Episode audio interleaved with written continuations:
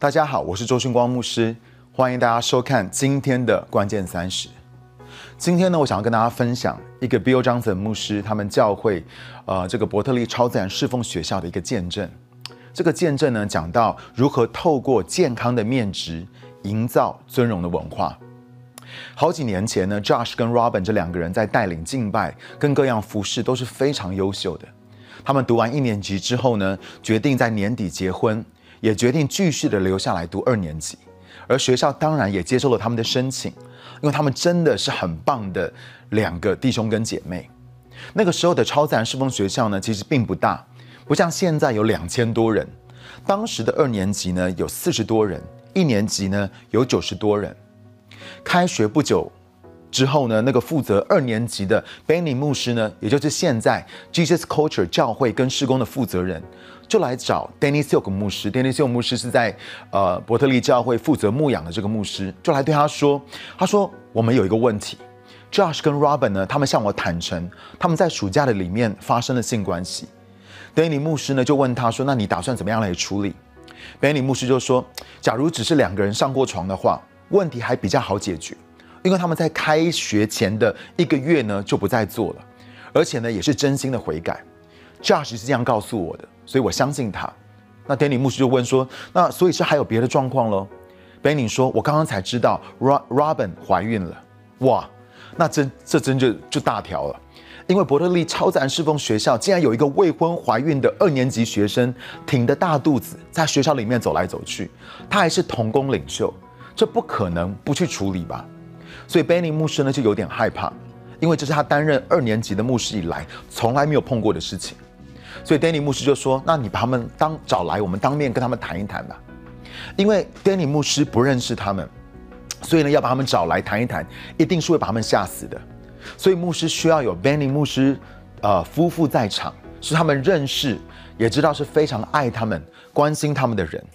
于是呢，Benny 呢就把两名学生带到 Danny s i l 牧师的办公室。他们走进来的时候呢，都不敢看牧师，非常羞愧的盯着地板，一副准备要上刑台的样子。他们相信犯了这样子的罪，一定会被惩罚的。学校跟教会不可能没有原则。他们觉得 Danny s i l 牧师一定会说：“哦，我们都很爱你们，但是为了顾全大局，还是要请你们离开学校。”其实他们已经做好了被训一顿的准备，也早就接受了会被退学的一个状况。所以一开始呢，Danny s i l 牧师就说：“我要非常谢谢你们，虽然不认识我，但是你们愿意信任我，愿意敞开自己。所以呢，我很感谢你们愿意冒这个险来跟我谈。”然后呢，Danny 牧师呢就问 Josh，也就是那个弟兄说：“我想要先问你，你觉得问题出在哪里？”Josh 愣了一下，看了看 Benny，然后呢问说。难道 Benny 没有告诉你发生什么事吗？Danny 牧师说有，Benny 都跟我说了。那教师就问说：“那牧师，你是要听我自己告诉你吗？”Danny 牧师就说：“好啊，如果你知道问题出在哪里的话，我希望你可以告诉我。”但是牧师很清楚的知道，他可能还不晓得他真正的问题是出在哪里，所以教师就说：“这个暑假我们发生了性关系，而且还好多次。”Danny 牧师就说：“这我知道啊。”那所以你觉得问题是出在哪里呢？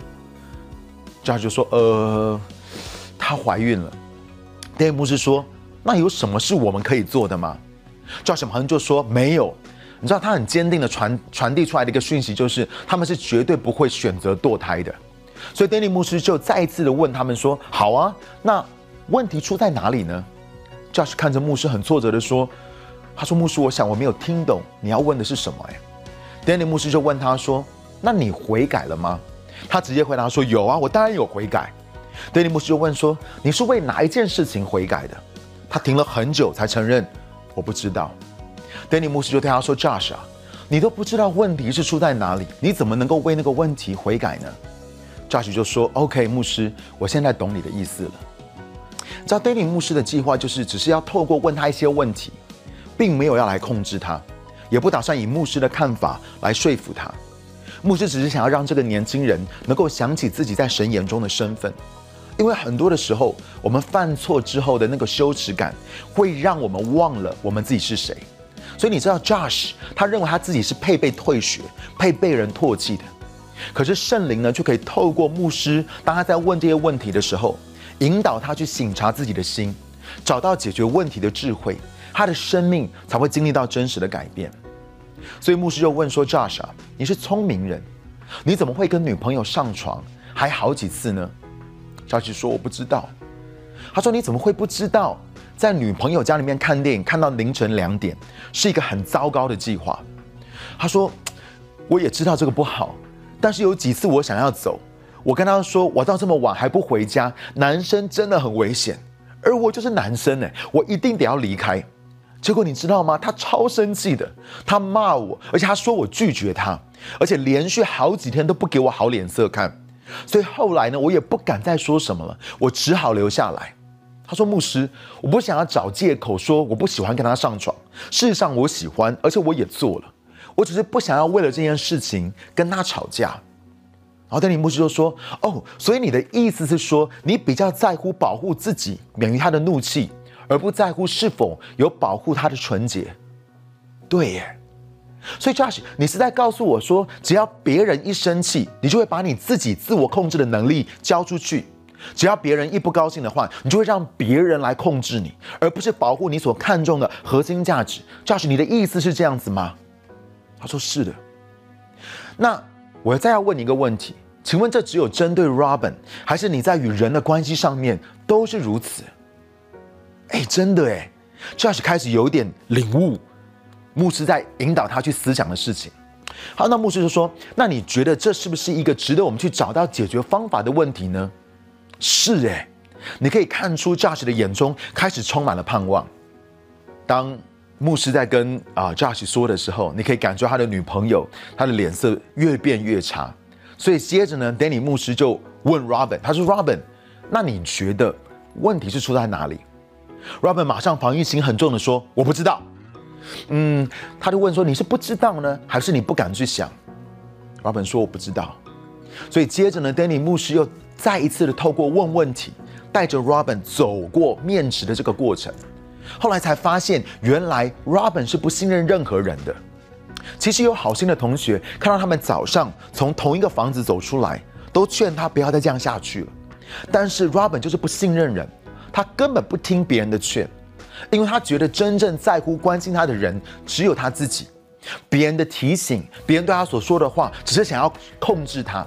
因为他很害怕被人家控制，在他成长的过程的当中，他最害怕就这个事情，所以这份恐惧呢，使他听不进别人出于爱对他所说的话，而他被这个捆绑，已经捆绑了好多年。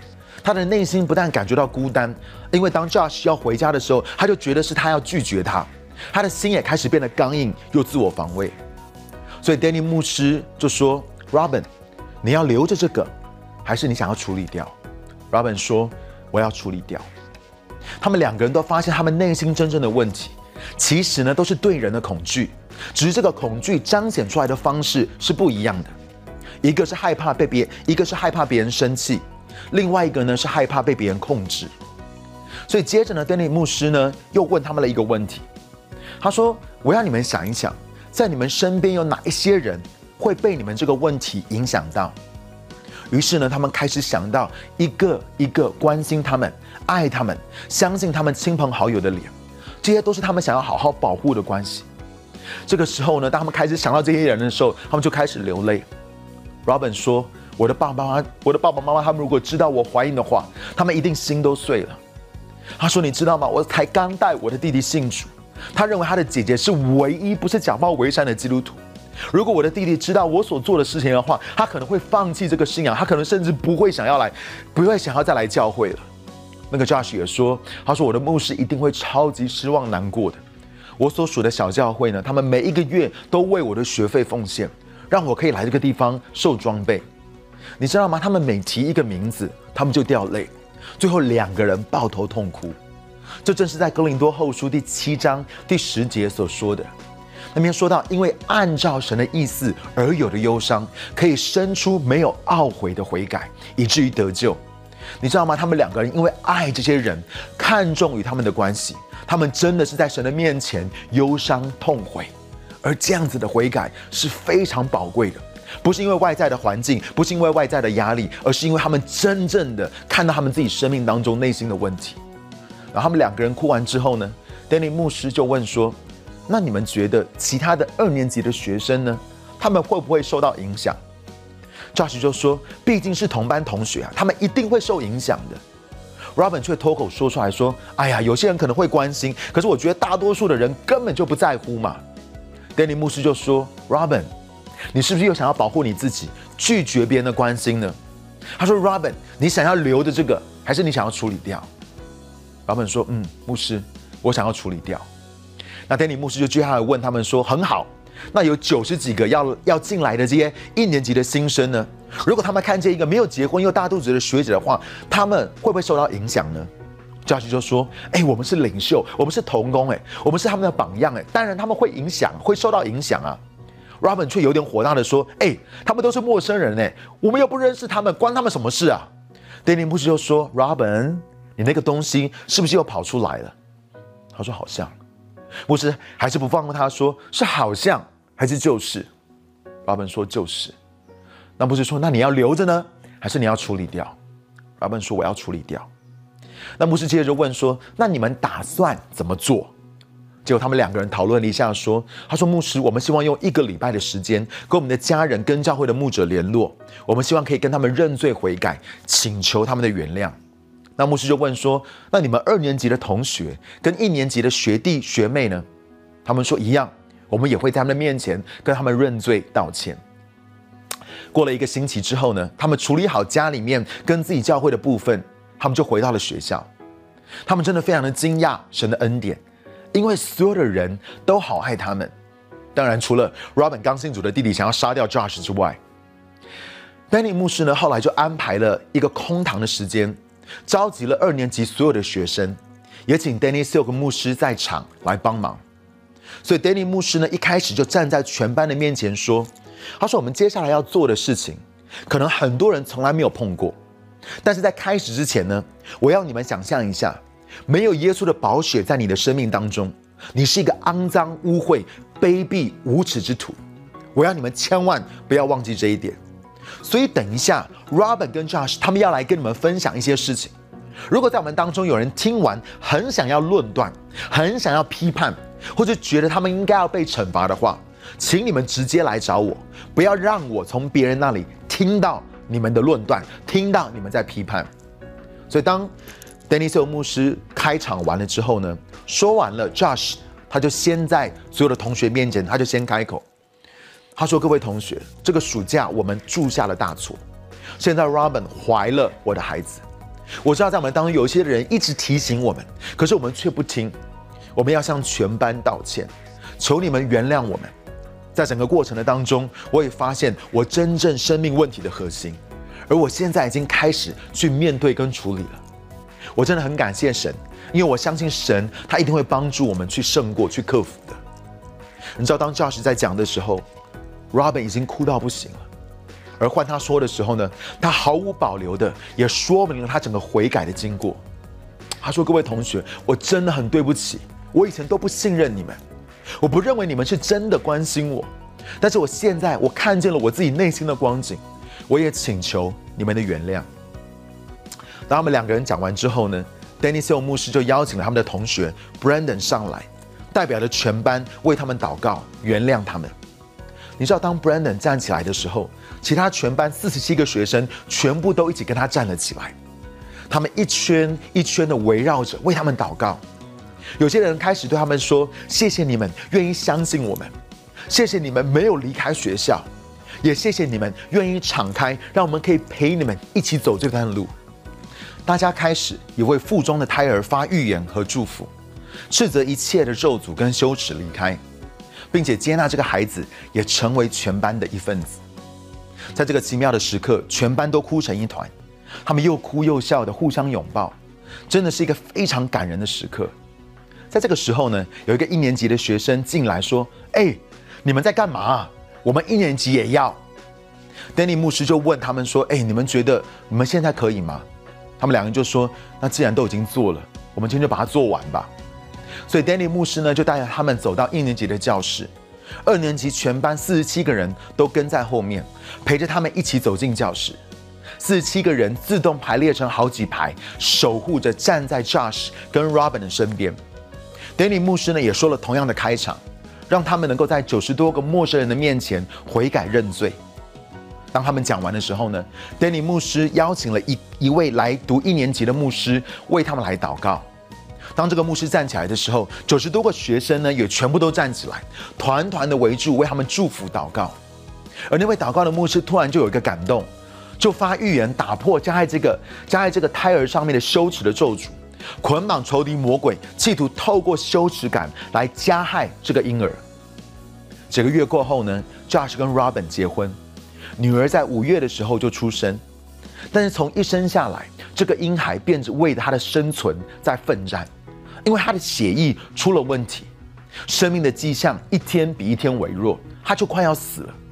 一个多月以来，Robin 跟伯特利教会的牧者分享，这个婴孩的状况越来越差，所有的检查报告结果都是很糟糕的，而整个教会都在为他们祷告，但是婴孩的状况不但没有好转，还每况愈下。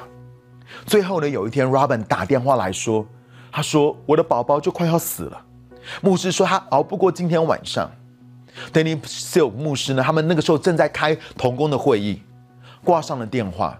Danny 牧师突然想到一年级的那个牧师的祷告，他也回想到他们是怎么样一路的帮助这对夫妇经历到神的医治跟恢复。于是他就带着所有的牧者，他们再一次的祷告，再一次的来宣告说：这个孩子身上所有的羞耻都要一笔勾销，死亡跟毁坏在他的身上是无权无份的。而第二天呢，电话来了，Robin 很兴奋的说：医生都不知道怎么回事，但他们说我的小孩是拉萨路宝宝，我的小孩他完全的好了，一直到今天，这个孩子都非常的健康，是一个活泼漂亮的女孩。隔年呢，在三年级的一个聚会的当中，Robin 站起来分享，他没有开口说话，他就已经泪流满面。他说：“我想要感谢所有伯特利教会的领袖，因为你们处理我们那件事情的方式，永远的改变了我们的生命。你们将生命跟能力传递给所有进入到这个文化当中的人，能够像你们这样处理事情的领袖，真的不多。”使原本捆绑我们这么多年来的问题，透过你们的帮助而真实的被解决了。你们给了我们这份真实的关系，而我们愿意为这个关系，即使要我们付上生命的代价，也是在所不惜的。他说：“我真的要谢谢你们，亲爱的弟兄姐妹，亲爱的朋友，我想要你去想，神今天他透过这个故事，他在对你的生命在说什么？你知道，我们很多的人。”我们都在羞耻的里面，我们都有可能会犯错，我们都有可能会跌倒，我们都有可能会失败。而当我们碰到这样子的事情的时候，很多的时候，不管我们是在教会，或者是我们自己在安静的时候，我们都有可能会论断我们自己，我们都可能会听见控告跟定罪的声音在我们的生命的里面。然后我要告诉你，神所看重的，不是只是我们那些外在的行为而已。神真正看重的是我们的内心，他真正想要看见的是，透过这些的事情，我们能不能够经历到他的爱？我们能不能够在他的爱的里面得着完全的医治，让我们生命当中真正的问题被解决，而不是一直在一个好像被控告、被定罪，而是在羞耻感的里面在挣扎。今天我相信，神在 Josh 跟 Robin 身上所做的工作，也要临到在你们每一个人的身上。所以好不好？如果你在电视机前面的话，我要你把你的眼睛闭起来。我要你问圣灵，神透过这个故事，在对你的生命，在对你的心，在说什么？而我也要为你来祷告。我要奉主的名，今天不管你过去做了什么事情，今天不管你过去发生了什么样子的事情，然而我相信，在耶稣基督的里面，都会有一个新的开始。神是赐给我们盼望的神，让我们能够在天父的爱的这个启示的里面，我们的心能够再次被恢复。所以今天，如果在我们的当中有任何人，你是在羞耻感的里面挣扎，可能你过去做了一些的事情，不管是人知道或是不知道的，可是我要告诉你，在天父的爱的里面，神永远都是有 solution 的，神永远都是有解决方法的。而今天那个医治要临到你的身上。今天我也要宣告，在你身上的那个羞耻感，那样子的一个捆绑，不再继续的在搅扰你，不再继续的让你活在那个过去的那个悔恨、那个后悔的里面。而今天耶稣说，一切都变成新的了。我要捆绑那个羞耻感，我要捆绑，我要破除那样子一个定罪跟控告的声音，不断在你的脑海的里面。我要说，今天耶稣就要释放你，得到真正的自由。还要看见你生命当中深处的里面最深的需要是什么，而他的爱要来满足你的需要。谢谢你，耶稣，我求你现在就坐在每一个收看的这些的朋友、这些的弟兄姐妹的生命的当中，因为主你是使我们满有荣耀盼望的那一位神。谢谢你，这样祷告，奉靠绝稣的名求，阿门。我是周春光牧师，很谢谢你收看今天的关键三十，我们下个礼拜再见。